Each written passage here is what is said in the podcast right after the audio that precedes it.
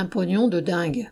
Macron, monarque républicain, et Charles III, roi d'Angleterre, tout taraudé qu'il soit par les dures épreuves que traverse l'humanité, se retrouvaient à Paris le 20 septembre pour une petite fête.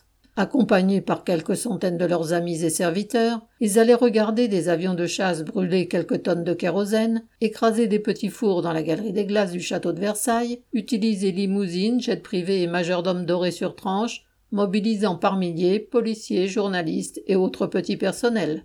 Mais qu'on se rassure, dès le lendemain, chacun, quoiqu'un peu ballonné, retournera à son activité quotidienne, prêcher la modération et la morale écologique au bon peuple. CN.